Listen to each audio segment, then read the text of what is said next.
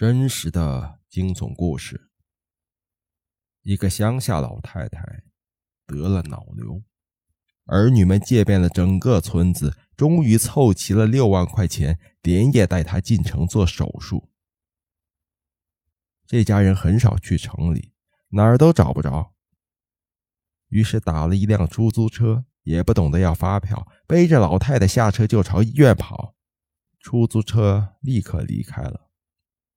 他们把挎包丢在出租车里，里面装着六万块钱和老太太的身份证。这个出租车司机啊，捡到这个包后欣喜若狂，早早的下班收了车，回家了。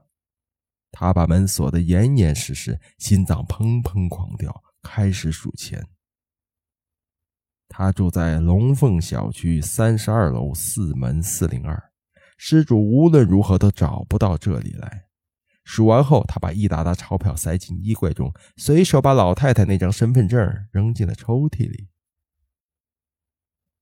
那个老太太没钱做手术，四天之后死了。她的儿女们哭得死去活来。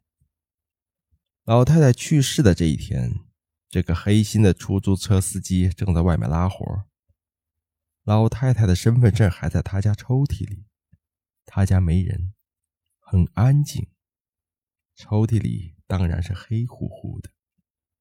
没人知道，在老太太咽气的一刹那，那张身份证上的照片突然由彩色变成了黑白，下面的住址则变成了。